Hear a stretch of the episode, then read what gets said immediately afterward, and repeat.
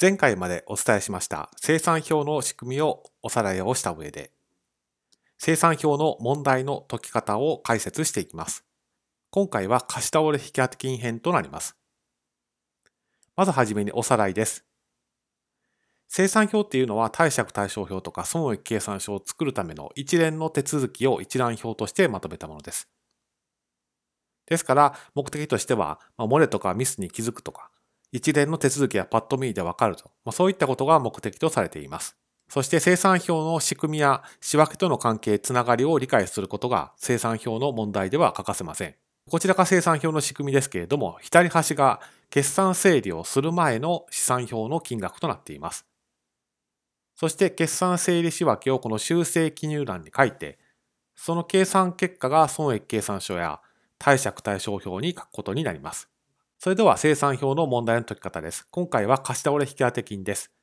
貸し倒れ引当金っていうのは、まだ貸し倒れたわけではないですけれども、貸し倒れる可能性のある金額をあらかじめ見積もって、その金額を実際に貸し倒れたタイミングではなくて、見積もったタイミングで引当金として処理する、そういったものを貸し倒れ引当金というふうに言います。そして、貸し倒れ引当金の実際の計算は、決算という作業で決算整理仕分けという形で仕分けをするのが一般的です。そして実際に売掛金に3%とかそんな感じで計算すると思いますけれども、その金額をそのまま修正記入欄に書くわけではありません。例えば、計算した結果、貸し倒れ引当金の金額が1200必要であるとなった場合、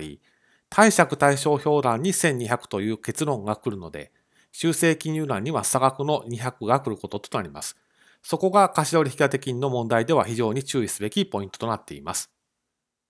ですから、ここは引当金を計算する前の金額が載っているというのは、まずは大前提として押さえておくべきポイントです。決算整理仕分けではこの修正金融欄のここに仕分けを書くことになり、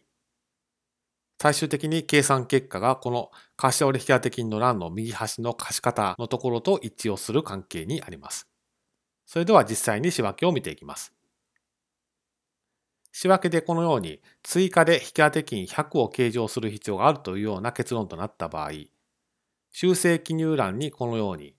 左側借方と右側貸方を間違えないようにそのまま転記をしていくこととなります。そして書いた結果、貸方1000に修正記入で貸方100ですから合計1100が貸し倒れ引当金の欄に来ることになります。損益計算書の左側借方に書くことになります。ですので、今回の動画で押さえておいていただきたいのは、貸取引当金の計算、仕分けはすべて決算整理仕分けとして行われますので、修正記入欄に書くということ。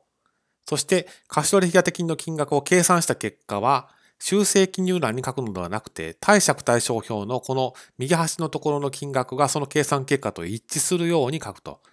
その差額が修正記入欄、決算整理仕分けとなるんだということを押さえておいてください。